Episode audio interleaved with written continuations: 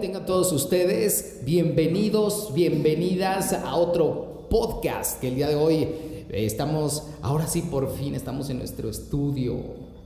Todavía se, se van a mezclar ahí cosillas que hay en nuestro exterior, pero nos encanta porque ya es nuestro espacio y estamos en un lugar bien chingón aquí en la ciudad de Morelia. Y bueno, pues aquí nos vamos a ubicar y que creen, vamos a estar un rato aquí en la ciudad de Morelia y desde aquí vamos a estar haciendo los podcasts. Si hay invitaciones a otros lugares del país, a fuerza que vamos. De hecho, tenemos unos proyectos ahí para estar grabando eh, fuera de Morelia y pues quizá fuera de México en alguna ocasión. Les tenemos una sorpresa bien cañona que una cosa te lleva a la otra con el tema de los podcasts y bueno, pues eh, ha resultado algo súper interesante y vamos a estar haciendo podcast, ¿qué crees? En donde tendremos una participación con Sedeco del gobierno del estado de Michoacán. Les vamos a hacer sus podcasts con los empresarios más chingones del estado. ¿Eh? Oiga, y también tengo una invitada bien chingona que además eh, me encanta estar con ella porque es la primera vez que participa conmigo en los medios de comunicación. Alguna vez la invité en radio y me encanta platicar con ella porque además de ser una empresaria es una mujer positiva y propositiva de la vida. Llamémoslo así. Ella es mi querida amiga Gena Icas Balseta. ¿Cómo estás, Genita? Hola, Carlos, qué gusto saludarte, de verdad, sí, hace un tiempo que no nos veíamos, pero ya aquí vamos a platicar otra vez que al cabo ni se nos da. Por la maldita pandemia también todo se frena, pero ya ahora sí es sí o sí, ¿no? Así es, la vida tiene que continuar, tenemos que retomar y mejorado, reloaded.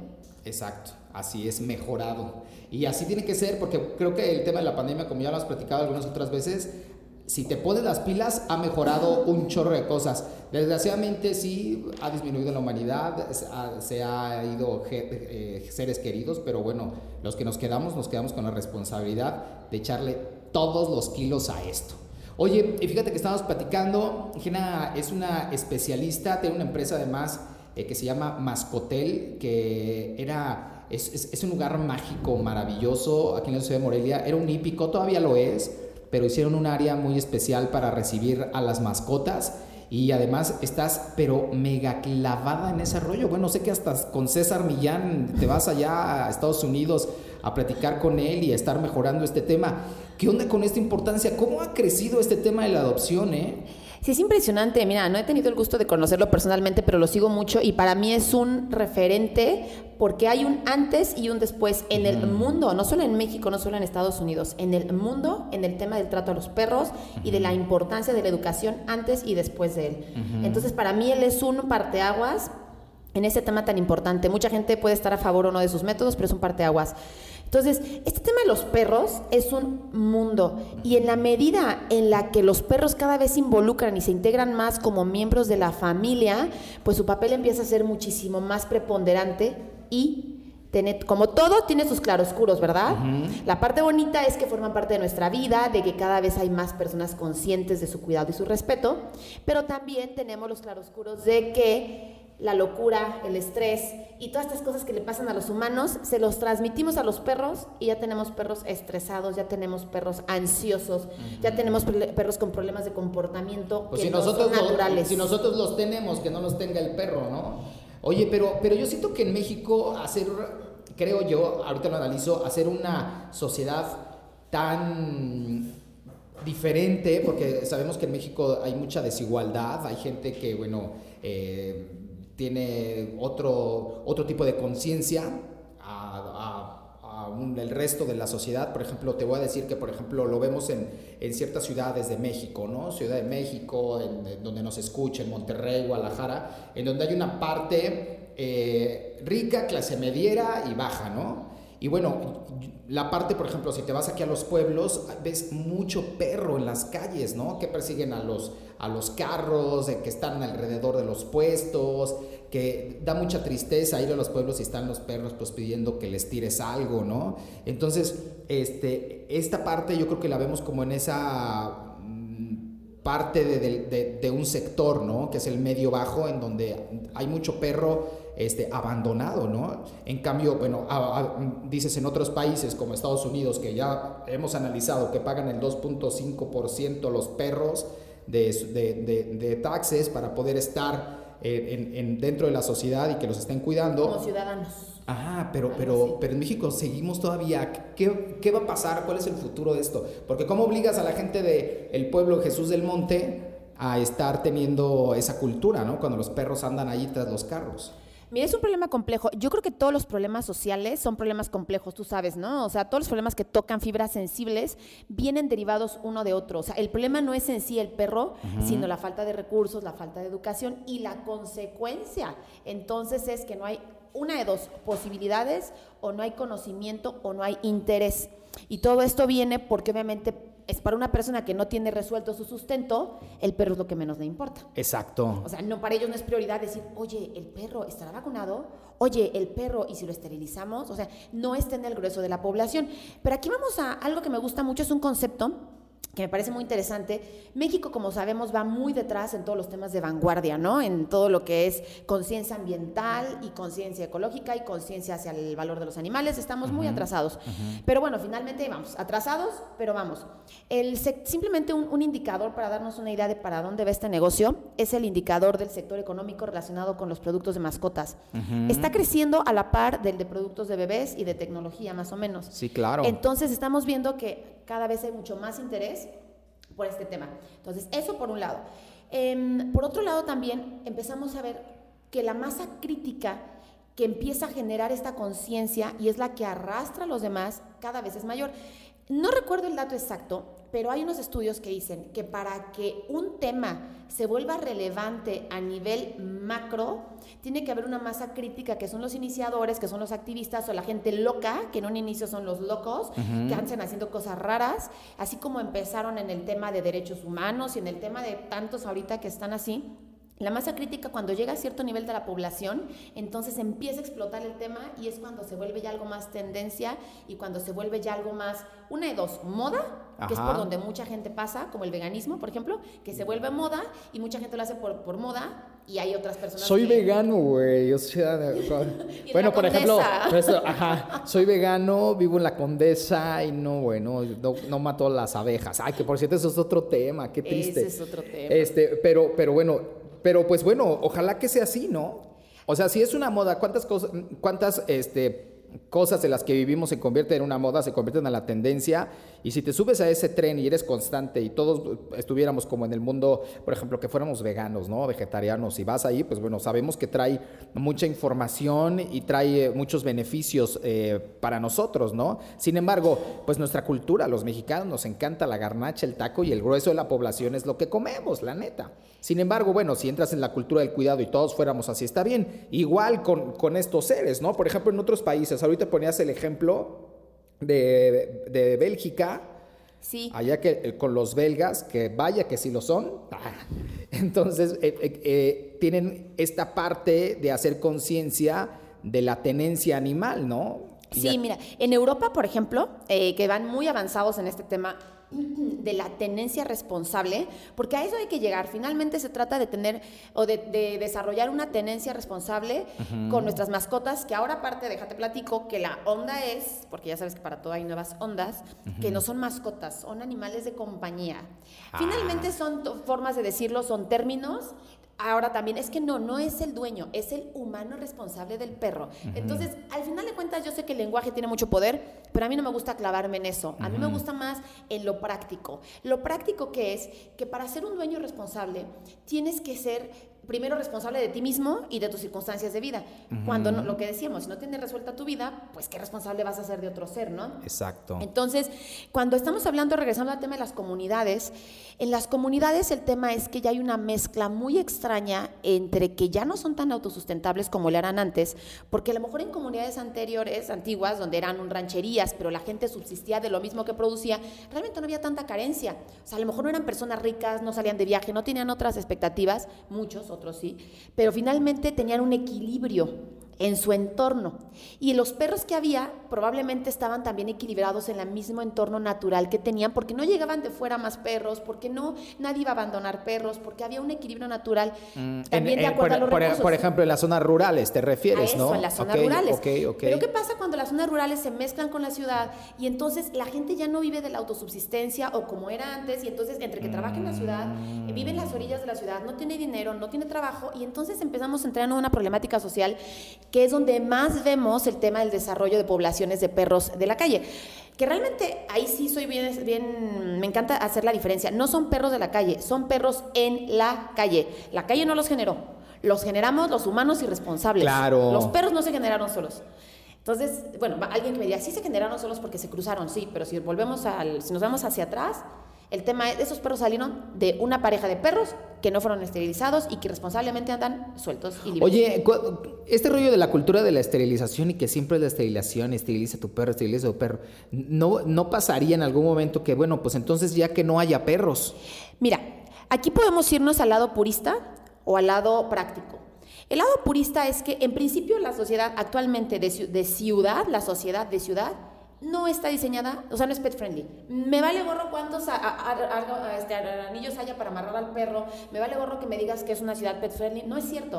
O sea, un departamento no es pet friendly. Una, un centro comercial no es pet friendly en el sentido de que sí puedes llevar a tu perro, pero no es lo que el perro necesita.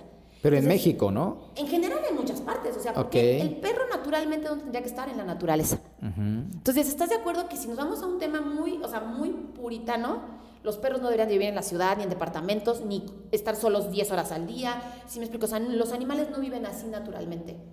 Pero bueno, ok, estamos en una sociedad, hay perros. Entonces, la esterilización, ¿por qué es? Justo estaba escuchando un podcast hace un par de días que hablaba de la esterilización y era una chava de, mm, que es creadora de Border Collies porque hacen agility en Estados Unidos, en Seattle. Y hablaban de la importancia o no de la esterilización. Y decían, la esterilización se ha dado como un must, o sea, debe de ser la esterilización.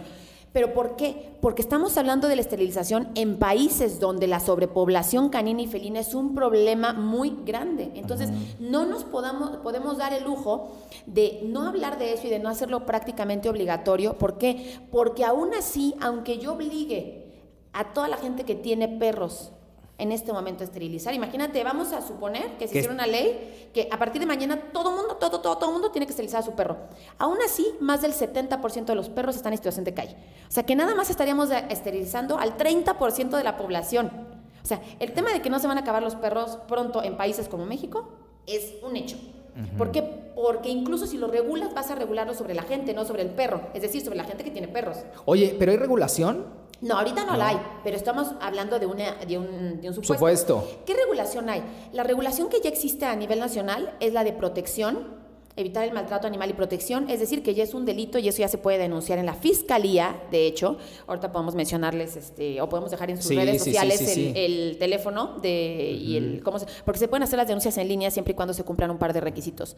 Pero bueno, entonces, ¿qué regulaciones hay? Las regulaciones son de que no puedes tener a tu perro amarrado en la azotea, Uh, no, pues yo ya metí al bote a media colonia mía. Exactamente, pero ¿qué pasa? Si no meten al bote a gente que hace cosas, entre comillas, más graves, ¿tú crees que le van a dar seguimiento a cosas así? Se le dan seguimiento si tú como denunciante estás sobre sobre. Pero Ajá. pues es- este es un tema que volvemos a lo mismo, es un círculo vicioso, porque lo denuncias, pero pues el tema de la denuncia sola no, honestamente no va a resolver nada. Ajá. Hace poco hubo un caso terrible, que ese por ejemplo sí tuvo seguimiento, del nivel de enfermedad mental que hay para que vean, o sea, eso ya está regulado, de un tipo que violaba a las perras. No y tuvieron que rescatar a perras traumadas física y emocionalmente, perras que tuvieron que pasar por un proceso de rehabilitación. Legalmente fue muy complicado. eso fue aquí en- Aquí en Morelia. No. Aquí en Morelia, bueno, hay cosas que ni se imaginan. La verdad es que muchos temas no se pueden hablar públicamente por temas este, de confidencialidad y porque la verdad la sociedad no está preparada para estos temas. O sea, es como no lo quieren oír. Sí, ¿Me no? O sea, son no, temas que dicen, no. yo eso no lo quiero saber aunque pase. Sí. Entonces estamos en un tema, y aquí quiero hacer un paréntesis porque ya sabes, ¿no? Una cosa lleva a la otra. ¿Qué nivel de enfermedad? No manches. Estamos, eh, pero es, es la sociedad. El Pichi chisme. La sociedad estamos súper mal.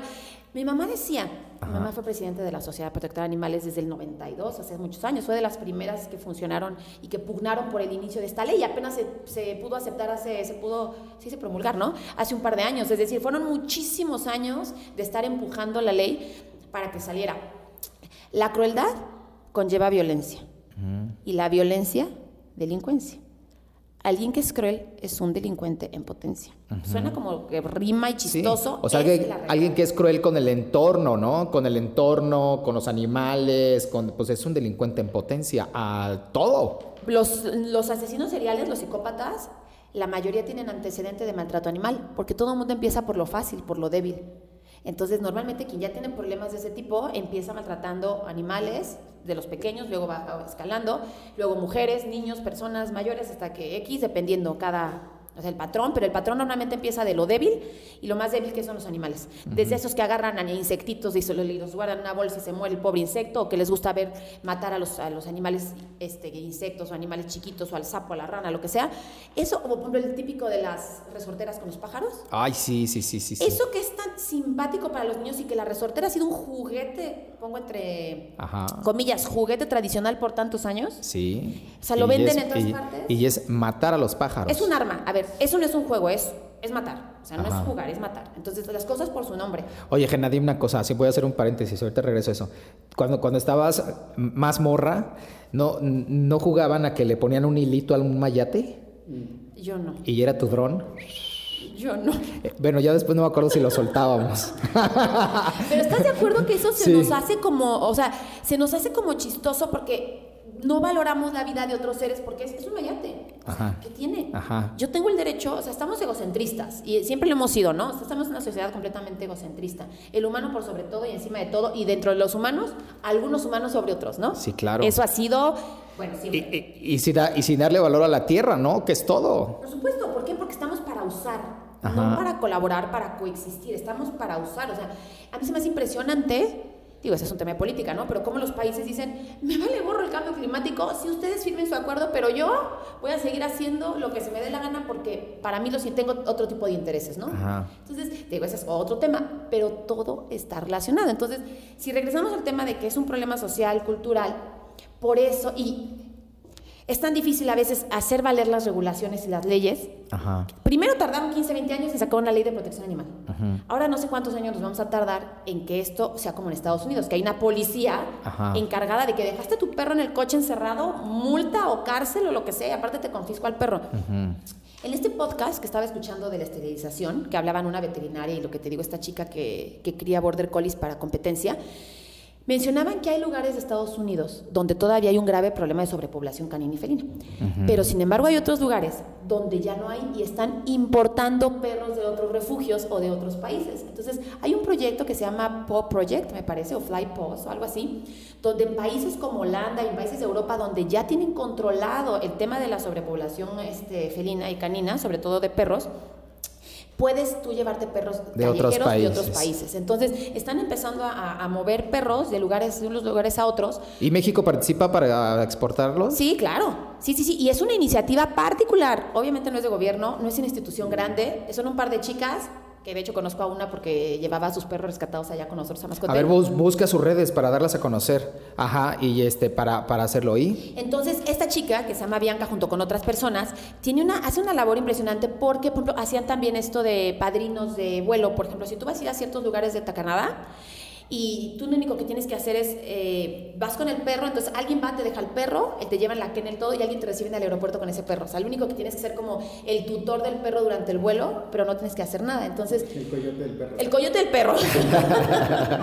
El coyote del perro. Pero obviamente todo legal. Y entonces decían, oye, si vas a Estados Unidos a ciertas ciudades, si sales, no sé, de ciertos lugares de México a ciertas ciudades de Canadá, perdón, ya podías este, tú como que ser este padrino del perro. Entonces estamos viendo que sí, sí está creciendo. Y como está creciendo, eso es algo que me da tanto gusto porque en Mascote lo vemos. La gente que llega y que dice, ¿sabes qué?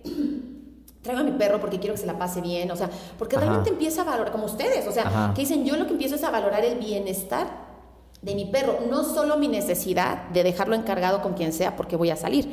Porque los hoteles de perros tienen su origen en que en- normalmente en temporadas de vacaciones es cuando más abandono se dan de perros. ¿Por qué? Porque la gente sale de vacaciones o salí, bueno, sale de Sí. vacaciones y no haya que hacer con el perro, pues lo abandonaba. Ajá. Imagínate, o sea, ¿qué, qué, qué cosa tan más ridícula. Los hoteles de perros, nosotros tenemos... Ahí le dejas 17 el, el saco de croquetas y para una semana, ¿no? Sí, el saco de croquetas para una semana, pero aparte es un tema, eh, o sea, es como dejar a un niño solo. Es, es ridículo que la gente todavía lo pensemos en hacer así. Obviamente es por ignorancia o por falta de interés o por no considerar en el presupuesto las vacaciones, las vacaciones del perro. Es decir, o sea, así como vamos a gastar de vacaciones nosotros en irnos a donde sea. Sí, planeas tus vacaciones sin el perro Claro, y pero el perro o sin el gato. ¿Qué hay que Sí. hacer? O le pagas, o te lo traes, o lo pagas, o le pagas un hotel, o haces algo. Pero no lo puedes dejar en tu Yo, casa. yo, yo, por ejemplo, que bueno, me considero un, ten- un teniente responsable de mis mascotas, que las amo como si fueran mis hijos.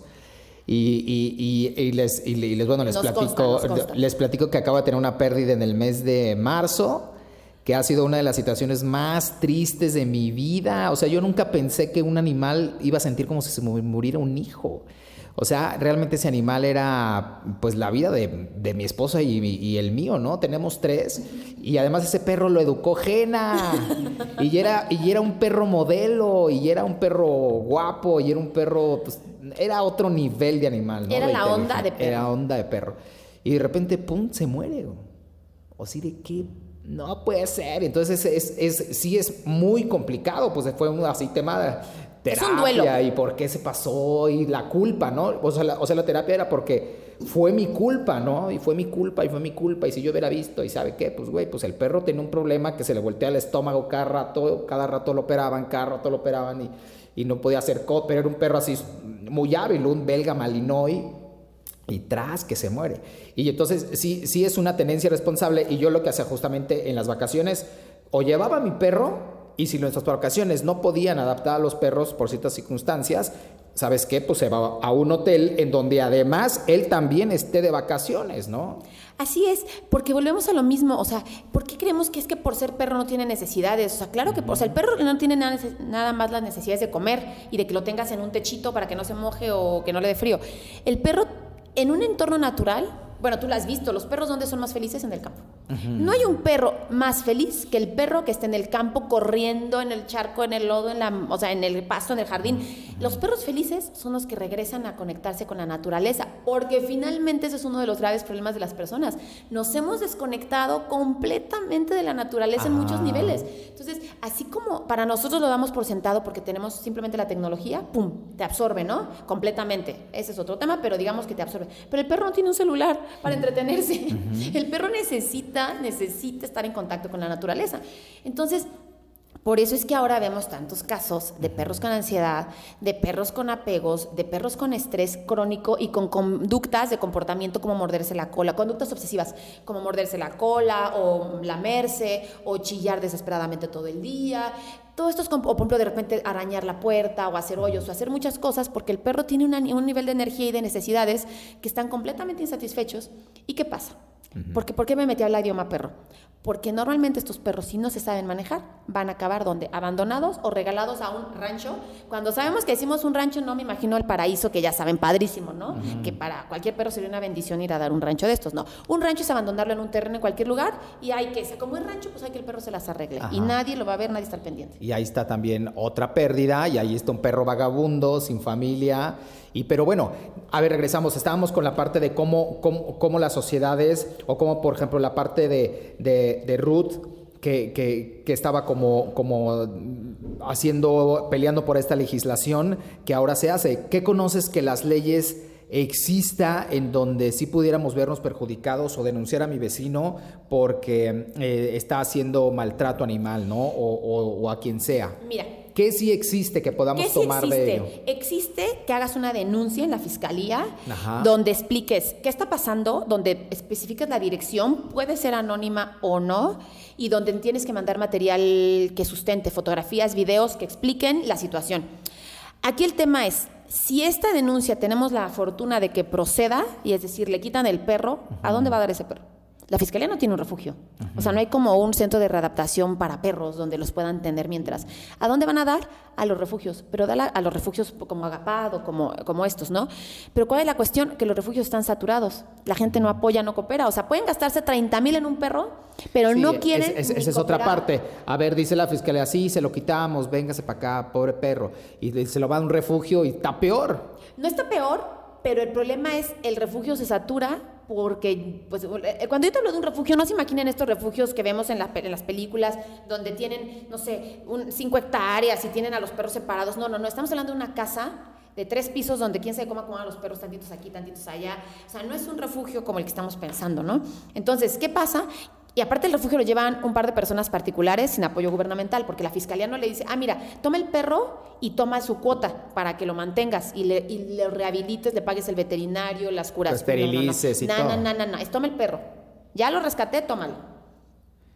A ver. No manches. Y no hay apoyo para estas personas. Eh, Ellos lo hacen porque dicen, bueno, pues no, Claro. no hay, no El hay, apoyo no hay tiene que venir de bronca, nosotros. este, los que me manda la fiscalía, pues yo lo aviento. Y entonces, entre los ciudadanos tenemos que arreglárnoslas para poder dar este apoyo. Por eso a veces hacen que el, el- el croquetón y todos estos rollos. Claro, pero ¿estás de acuerdo que las croquetas, no importa que agarres, este, que captes una tonelada de croquetas un mes, o sea, al mes siguiente o a los dos meses ya te acabaron, porque los, el tema de los perros en calle es un, o sea, es un tema que no se, que no tiene vistos de acabarse en un corto plazo en México, Morelia estoy hablando en el caso en específico menos. Entonces, aquí la invitación sería, no hay que ser apáticos, mucha gente, y eso honestamente me revienta el hígado, Ajá. cuando conoce a personas a las que nos gustan los perros, te manda un mensajito, oye Jena, oye fulanito, vi un perrito no sé dónde, ay, no habrá quien lo pueda ayudar, ¿a dónde lo puedo llevar? Y con eso sienten que se lavan la conciencia y que ya hicieron mucho.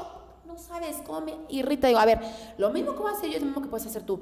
Llévalo al veterinario, promuévele una adopción, hazte cargo del perro. O sea, no, tu, tu labor no es decir, tomarle una foto y a ver, oigan, ayúdenlo. No, ni más. Aquí todos tenemos que hacer algo porque no hay, no hay alguien. Y sea, si, no, y si no estás dispuesto a eso, pues bueno, pues entonces no, no, ni lo comuniques o qué. Pues sí, pero es que sabes que es un tema de... Bueno, yo hay, que- hay personas que dicen, tengo 10 perros, honestamente no puedo, lo, lo, lo pongo porque yo ya tengo 10, no puedo más, ¿no? Porque yo estoy dando muchos perros. Pero hay gente que únicamente se quiere lavar las manos subiendo la foto, entonces, y se quiere sentir como que es un gran samaritano porque le salvó la vida al perro porque le tomó la foto. No, salvar la vida, o sea, tomar la foto a un perro y no hacer nada es lo mismo. Es como no hacer nada. ¿Por qué? Porque finalmente son pocas las personas que realmente están comprometidas con la causa. Entonces, ¿de qué se trata? De que todos pongamos nuestro granito de arena. Y aquí les voy a decir cinco cosas bien sencillas que todos podemos hacer. A ver, punto número uno. Así suena, así suena, soy yo así como tipo Adal Ramones. Adal ¿no? Ramones. Punto número uno. Punto número uno es, primero, esteriliza. Si tienes perros, esterilízalos. Perros, perras, gatos y gatas. Aquí A ver, no a, hay- a- a ver, pero ¿cómo voy a esterilizar a mi perro ultra de raza fregoncísima que viene de Bélgica? Que sus papás son unos campeones, su mamá cuesta, eh, sabe cuántos mil dólares, su papá también. No, güey, pinche perro casi habla, güey. Sea, ¿quieres que lo esterilice y dejar de tener eh, descendencia del perro. Mira, ese es otro tema para otro podcast de cómo nos proyectamos en nuestros perros. ¿Tú crees que un perro lo hace feliz, que le hagas una fiesta de cumpleaños? ¿Eso es amor para un perro? No, eso no es amor al perro. Ah, Ni por comprarle un collar Chanel, no me vale. No, no, no, eso no es amor al perro. Amor al perro es vacunarlo, sacarlo a pasear, satisfacer sus necesidades de perro. El perro no necesita las cosas que a veces nosotros le damos o que la gente cree que haciéndole fiestas de cumpleaños, poniéndole disfraces, eso es una manera como de proyectar tu- tus deseos, tus carencias, tus, como le quieras llamar, en tu perro. Yo no voy a ponerle ahorita etiquetas de si está bien o está mal, porque ese es otro tema y ese pues es un tema poco a criterio, pero a nivel muy práctico, el perro no necesita eso. El perro necesita que le satisfaga sus necesidades. Entonces, esterilizar un perro es necesario. ¿Por qué? Por el tema de la sobrepoblación. Ahora, entiendo que si tienes un perro de pedigrí, de raza y todo, y estás bajo un tema de un criadero responsable, podría ser, pero esa es la excepción. O sea, esa es la excepción a la regla, porque aunque tú tengas un perro fino, Incluso en esta, esta chica de, digo, yo no estoy metida en el tema de reproducción, pero esta chica decía, ciertos perros, aunque sean finos, no deben de reproducirse, porque si tú tienes un perro fino pero agresivo o con ciertas conductas que no son deseables, tú lo que haces al reproducirlo es preservar esas características. Entonces, lo que hay que hacer es decir, sabes que los perros que tienen características que no son deseables no se reproducen. ¿Por qué? Porque estás generando más problemas a futuro. Pero bueno, ese te digo, ese es un tema... hay, un, hay, hay un meme de eso que, que- que vi hace unos días en Facebook, en donde una persona sube una, un- un- a, a una, mm, un lugar de estos de adopción y dice, estoy buscando un perro bulldog francés, de preferencia de color negro y que sabe que, y dice, y, y contesta la, la- la parte de- la- del refugio, dice, Claro que tenemos el perro bulldog francés que estás buscando, pero él necesita una persona que también sea francesa, ¿De la que su nivel- aristocracia? de la aristocracia y además que su nivel socioeconómico esté, así es que no te Así lo que podemos mándanos, por favor, tu título de nobleza, Ah, tu sí. estado de cuenta, donde compruebes tu solvencia y entonces ya podemos seguir platicando, ¿no? O sea, así de ridículo. Sí, bueno, sí. hay gente que no tiene para otra. Es como el coche, ¿no? O sea, tienen una casa Infonavit y hay un carrazo. Ajá, muy, exacto. muy personal, pero una decisión muy personal. Pero estás hablando de, de- de cosas que pues no cuadran, ¿no? Porque al Ajá. final de cuentas van en detrimento de la propia calidad de vida. En el caso de los perros llega a pasar eso. Entonces, vamos a hablar del perro en general. No hablemos del perro super nice, wow, que trae un tema de criadero. Vamos a hablar de un perro normal. Eh, la esterilización es el primer acto de amor. ¿Cuál es el segundo acto de amor? Obviamente cubrirle sus necesidades básicas, como es darle de comer adecuadamente, no darle de comer las croquetas más baratas que me encuentre ni los desperdicios que me encuentre. O sea, hay que investigar y hay que informarnos sobre qué, cuál es la mejor alimentación para nuestro perro, de acuerdo a nuestras circunstancias, nuestra economía, etc. ¿Cuál es otra muestra de amor? Permitirle al perro disfrutarse el perro. Esa es para mí la más importante. Cuando tú le permites a un perro salir al campo, salir a la naturaleza, estar en contacto, o sea, haces el esfuerzo, porque hay gente que me decía, yo tenía clientes en la Ciudad de México que me decían, es que vivo en un departamento, en esos edificios de departamentos, donde aparte mi perro es grande, no me dejan subir al transporte público con él. Bueno, XXX circunstancias, ¿no? Entonces, es un esfuerzo. Pero tú tienes un perro, tienes que hacer el esfuerzo de decir, ok, mi perro se va a volver loco, si la gente se vuelve loca, en un multifamiliar, saliendo a caminar entre puras, puro cemento, puras tiendas, puro ruido, puro tráfico. Pues eso no es vida para el perro. Entonces, una muestra de amor del, para el perro es también que el perro pueda estar en contacto con la naturaleza. Otra muestra de amor es darle afecto. Pero el afecto no me refiero solamente a comprarle cosas innecesarias. Ese es el punto número Cuatro. Cuatro. El darle afecto. Sí, porque el 3 fue el contacto con la naturaleza. El 2 era satisfacer sus necesidades el básicas, el 1 era esterilizarlo. Entonces, en el caso del afecto, la gente cree que afecto es abrazar, besar, acariciar y tener al perro, ay, hermoso, cosita Ajá, bella, y ese ajá, es divino. ajá. Ok, no. No, no, no. O sea, si es una manera en la que nosotros como humanos, que somos muy más kinestésicos, somos más físicos, necesitamos expresar el afecto. O sea, imagínate tú si como humano visualizas eh, tener una relación afectuosa con alguien sin contacto físico. O sea, es hasta como una palmadita con el amigo, como el saludarte, el abrazo. O sea, cosas que, están, que se han restringido en este tiempo, pero que son una forma natural de expresarnos. En los perros, no tanto. En los animales, bueno, en especial de los perros, no voy a hablar de los animales, porque en los primates sí. Pero entonces en los perros no tanto. Entonces, ¿qué pasa? La gente cree que por hablarle bonito al perro, acariciarlo, darle besos y traerlo así como un bebé, Ajá, ajá. lo está En queriendo. la carriola hay gente que somos bien No, ridícula. no, que, bueno, no, no, por O que está favor. bien ridícula y que, que, que los, les compra una carriola para perros. ¿Sabes cuál es el tema?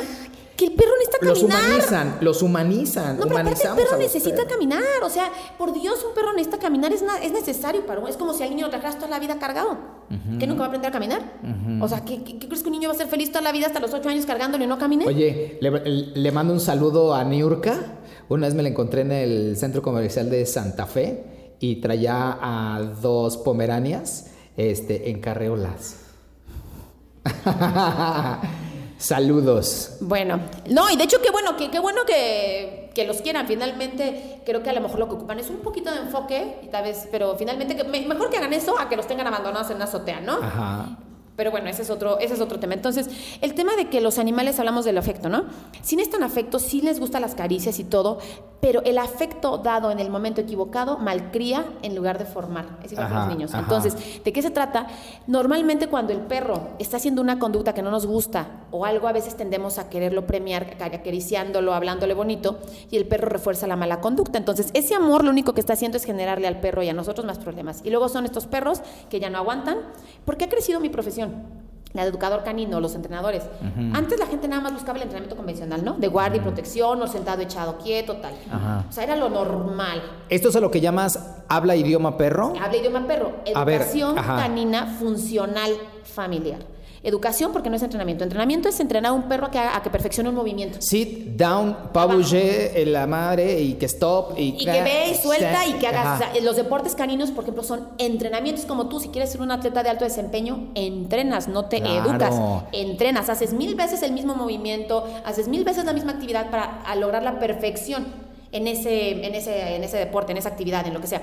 Entonces, para mí la prioridad no es el entrenamiento, porque el entrenamiento es repetitivo y el entrenamiento busca perfeccionar un comportamiento. A mí lo que me interesa es la educación. La educación es cómo ve el perro aprender a resolver problemas por sí mismo. Es decir, o sea, el, perro tiene que saber cómo reaccionar de una manera equilibrada sin que yo le dé una orden. Entonces, esto es mucho, va mucho más allá del entrenamiento porque sí, es verdad, ocupamos que se siente, que se esté tranquilo, o sea, sí ocupamos comandos de entrenamiento, pero la función principal es que el perro pueda ser un perro equilibrado y funcional, que pueda vivir y convivir en los entornos de la familia. Si tú, por ejemplo, tienes que ir a eventos y quieres llevarte al perro, pues para el perro que lo pueda hacer. Yo, por ejemplo, yo vivo en el campo, yo no necesito que mis perros aprendan a estar entre bocinas y gente, pues yo no lo hago porque mis perros no lo necesitan. Pero si es tu estilo, si tú vives en la Ciudad de, en la Ciudad de México, en una zona alta poblada, necesitas que tu perro aprenda a andar en la calle sin aventársele al señor de lado en un entorno angosto como es una banqueta. Sí, o sea, que se adapten a tu, a tu ritmo de vida, ¿no? A lo que te haces, a tus actividades. A mí me encanta, por ejemplo, que hay gente este, que, que realmente adaptan a su perro a su estilo de vida y no importa el, el espacio, incluso el estatus social. Te voy a platicar que hay unas oficinas aquí en la, aquí en la, aquí en la ciudad de Morelia, justamente ahí en, en el Club Altozano, que bueno, lo menciono, saludos a ellos. Y me encanta porque tienen un perro que es el perro de la comunidad de la gente de la oficina. Y es un perro grande, es una Akita. Entonces, cuando, cuando llega el personal y llega la gente, el perro está con ellos en la oficina. Entonces está como en, como en, como ahí todo el tiempo con, sus compañeros. Le dan de comer, lo cepillan, lo cuidan. Es, un, es impresionante cómo tienen al, perro y, y, convive en una oficina de ejecutivos, ¿no? De, de, de nivel, de nivel, de nivel. Y luego cuando se van, el perro tranquilamente dice, pues ya nos vamos todos a nuestras casas y ya lo dejan en su, en su casa, es una, es, una jaula grande y ahí se queda muy bien acomodado y al día siguiente pues, regresan otra vez, agarran al perro y otra vez los acompañan. Increíble, esa es una, ¿no? La otra, por ejemplo, que, que hay personas que sí llegan a su oficina o, o que llegan, por ejemplo, una vez me tocó ir al Valle de Guadalupe, en un, en un lugar que se llama Las Nubes. Me acuerdo muy bien, un lugar precioso, se los recomiendo, allá en, en, justo ahí en el Valle de Guadalupe, en Ensenada.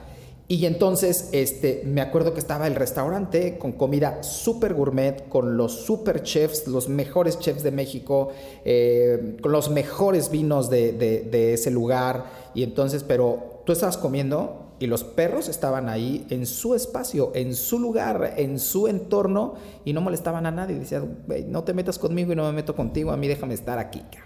Es un ganar-ganar. El perro forma parte de la, de la familia o del entorno del grupo. Y nosotros tenemos nuestro perro ser que no tiene que estar abandonado, amarrado, etc. Entonces, ahí está el valor de la educación. Obviamente sí se apoyan del entrenamiento, pero el valor está en la educación. Entonces, la educación canina familiar, ¿qué es? Es que tanto las personas como los perros podamos vivir en armonía y en equilibrio. Porque un perro equilibrado es un perro feliz. Dime qué persona ansiosa, nerviosa o toda la vida estresada es feliz. No, ni una. ¿Y sabes qué pasa? Que desgraciadamente somos así y tenemos a un perro.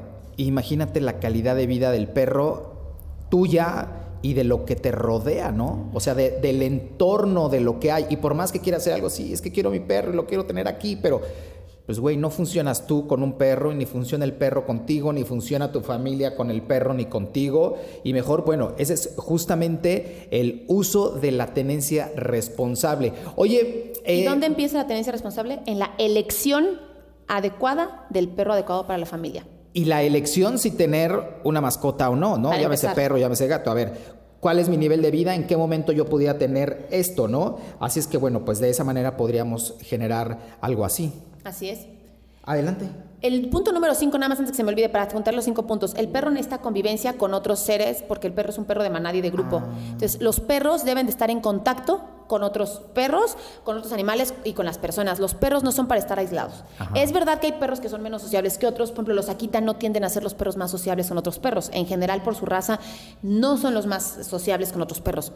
Pero eso no quiere decir que puedan estar solos, que puedan estar. Es que es perro, ahí déjalo. No. Los perros tienen unas necesidades importantes y aquí va a ser un paréntesis. Los cachorros, mucha gente quiere un cachorro para hacerlo a su estilo porque está chiquito. No, no, no. Los cachorros es la peor elección que puedes hacer si no tienes experiencia y no tienes tiempo. Sí, Entonces, sí, porque es un bebé y no es justo dejar un bebé 8, 9, 10 horas solo. Solo. Esperar que no rompa nada. y luego llegas y dices, no mames, este güey se comió la sala. Pues, sí, güey, pues es un niño, cabrón. Es un bebé. Y, está también. Oye, este, cuando, cuando hablamos del tema de civilización en el punto número uno, este, yo, por ejemplo, tengo dos perras ahora ya, la Nisca y la Charlie. Ah, las mencioné en mi podcast.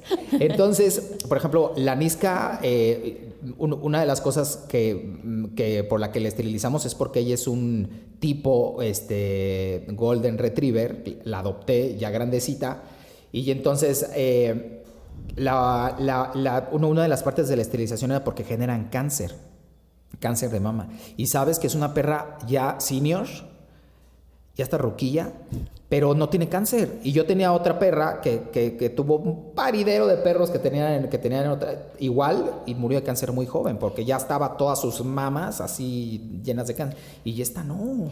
Y Mira. también esa es otra ventaja, te duran más los perros. En principio sí, la verdad es que sí. Acuérdate que mm, justo me encanta este tema porque hay mucha tela donde cortar y acuérdense que todavía hay mucha información que no se ha descubierto porque no hay suficientes estudios científicos de cómo impacta la esterilización en razas, en edades, en condiciones de perros, etcétera, ¿no? Pero justo esto que mencionas del golden es muy cierto. Los golden y ciertas razas son propensas a desarrollar cáncer. Cuando lo esterilizas, lo que haces es que disminuyes esto y aumentas la expectativa de vida.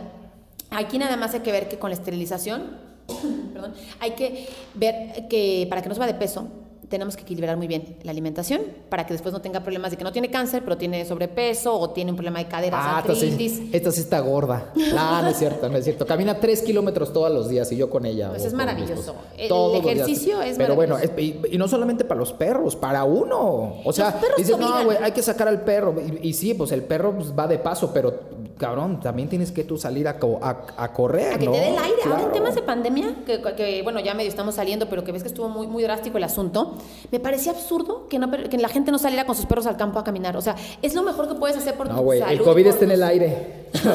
el COVID no está en el aire. Por ejemplo, una vez una señora iba caminando así en, el, en, en un estacionamiento y salí del centro comercial y me quité el cubrebocas. Y se me quedó bien así. Y me dice, ¿por qué te quitas el cubrebocas? Le digo, señora, el COVID no está en el aire, está, si usted está allá y a cinco metros y yo acá no. Yo creo que si las personas hubiésemos salido a caminar a nuestros perros, todas las personas, hubiera habido mucho Las personas. Las pe- Las personas. Aquí salido- somos inclusivos, los perres. bueno, bueno. ¿Y, y- y- y si hubiéramos salido?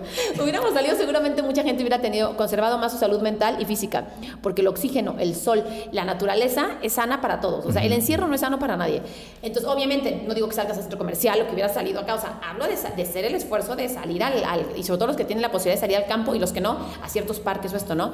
Pero bueno, el tema es de que la esterilización tiene muchos beneficios. Uno, el humanitario para evitar la reproducción Sobrepoblación. y la sobrepoblación. Dos, el tema de salud. Tres, en el caso de los machos, porque en México ya sabes que no son machos, pero son muchos algunos, entonces se proyectan en sus perros. ¿Y qué pasa? Que dicen, no, que esterilicen a sus perras, que cuiden a sus perras, a mi perro no. Ah, huevo que no. Pues, ¿Cómo ¿Cómo, crees? crees? Pues ¿Cómo este es un crees? Es que es mi perro. Este es un macho alfa, lobo, Lobo lomo plateado, plateado. pelo en pecho. Sí, Entonces, claro, es una parte es que. una proyección muy cañona que hay. ¿Qué pasa? El perro tiene una el macho tiene una necesidad sexual permanente, como en cualquier mamífero, ¿no? Entonces, tiene una necesidad sexual permanente y genera ansiedad. Entonces, cada vez que el perro percibe una perra en celo, se le detona esto y como no se puede cruzar con todas las perras que vaya viendo por la vida, va generando ansiedad que se proyecta, que se transforma en comportamientos de compulsivos, en agresividad o en ciertas cosas, dependiendo del perro, ¿no? Entonces, lo que hacemos al esterilizarlo es evitar que cuando ve una perra en celo, el perro esté segregando esta adrenalina Sí, y esta ansiedad. ya, no hay, ya no hay estrés, ya no hay. disminuye el estrés. Su calidad de vida es otra, ¿no? No quiere decir que la esterilización va a resolver todos los problemas de agresividad, de comportamiento, porque ese es un mito. No es que esterilízalo para que no sea agresivo. No, no funciona así. Ese es otro tema más largo que tal vez después podríamos platicar, porque últimamente he estado capacitándome en ese tema de la esterilización. Hay que hacerlo. Pero en resumen, es la esterilización te va a ayudar, uno, para que no marque el perro tanto, en el caso de los machos, uno, para que no se, para que tampoco se, sean tan propensos a cáncer, porque los machos también son también propensos a cáncer. Dos, porque por la guardería en el hotel de perros de mascotel lo vemos mucho. Los machos no esterilizados son una monserga muchas veces para las perritas, porque aunque la perra esté esterilizada, y peor si no lo está, el perro va a estarla queriendo montar, montar, y entonces es un hostigamiento, o sea, realmente es un acoso, entonces tenemos que separarlos, y resulta ser que el perro ya no puede convivir libremente porque si es con otro macho se pelea, Ajá. y si es con hembras las quiere montar. Ajá. Entonces, los machos también tienen ciclos eh, sexuales, no igual que las hembras, pero bueno, digo, ese es otro tema interesante, pero finalmente los machos de repente se ponen tan intensos que se pueden generar agresiones. Entre ellos o con la hembra cuando hay hembras que simplemente huyen y hay hembras que los se confrontan. Ajá. Entonces, el esterilizar a tu perro también le va a garantizar que pueda convivir de una mejor manera con otros perros. Está padrísimo, está padrísimo. Oye, pues yo creo que vamos a tener que hacer en algún momento otro podcast. Eh, ahora el tiempo de este se terminó. Saludos a la gente que se va trasladando, que va corriendo, que va haciendo sus actividades, cocinando, etcétera.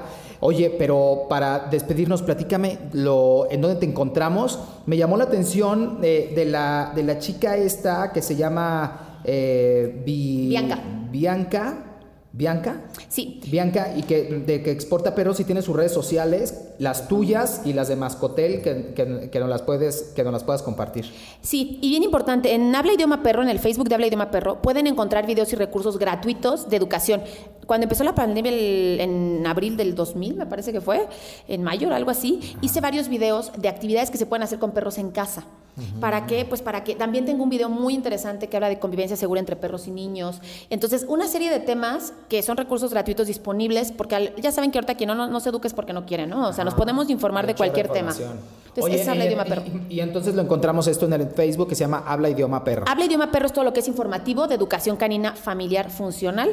Y bueno, el de Mascotel es el hotel y la guardería canina. Ok, y ahí pueden contactar a Gena y si tienen alguna duda, si quieren, eh, si Bianca puede tener ahí el contacto con Gena y ustedes quieren tener, import- bueno, no vamos a importar perro, pero sí pudiéramos tener a lo mejor la cultura de exportarlo a los países donde lo necesiten y si ocupan este, un coyote, yo puedo ser su coyote para cruzarlo al other side. Bueno, pues muchas gracias por escucharnos. Ya saben, en las redes sociales de Gena habla idioma perro. Ahí pueden estar encontrándome. A mí me buscan en todas las plataformas como Carlo Tenorio. Síganos, sí, síganos, síganos, porque ahí también pueden estar compartiendo estos podcasts. Hagan paro. Eh, agradezco a Israel Aragón en la producción. Gracias, Gena. Nos escuchamos en la próxima. Un gustazo. Pórtese bien. Intentaremos. Adiós. ¿Qué tal? No sé qué portarnos. Hoy es sabadito. pues No hoy- encontraba el. Por eso no te la quise decir no. No, pero pues ahí ya que, que- no- ahí, ahí lo pasamos a que te contacten en tus redes y ya que tus redes lo pasen, ¿no? Y así. Sí, ya dejamos tus redes. ¿Cuáles son tus redes? Yo, eh, habla idioma perro y Mascotel. Mascotel es el hotel la guardería y habla idioma perro es la educación. Ah, ok, súper. Ah, pues ahí está. Pues ya está, padrísimo. Vámonos, padre. Recio. Esto fue una producción de Sick Entertainment y centraldemedios.mx.